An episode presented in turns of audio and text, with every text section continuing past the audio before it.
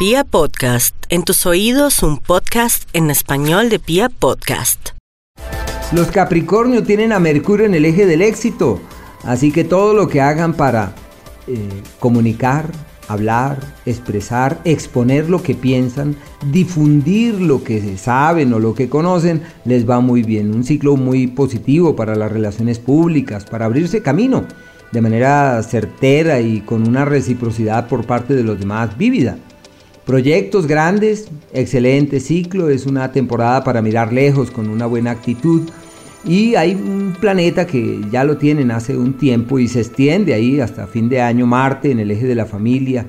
Así que es un tiempo de imprevistos, de eventualidades, de cambios, de situaciones repentinas que pueden dar pie a que cambien algunas de sus estructuras. En el plano sentimental se confrontan y se cuestionan.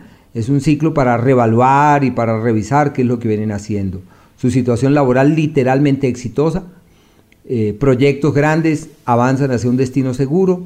El entorno laboral camina certeramente y en donde sobre todo las ideas, los planes y los proyectos encuentran la anuencia de las estrellas.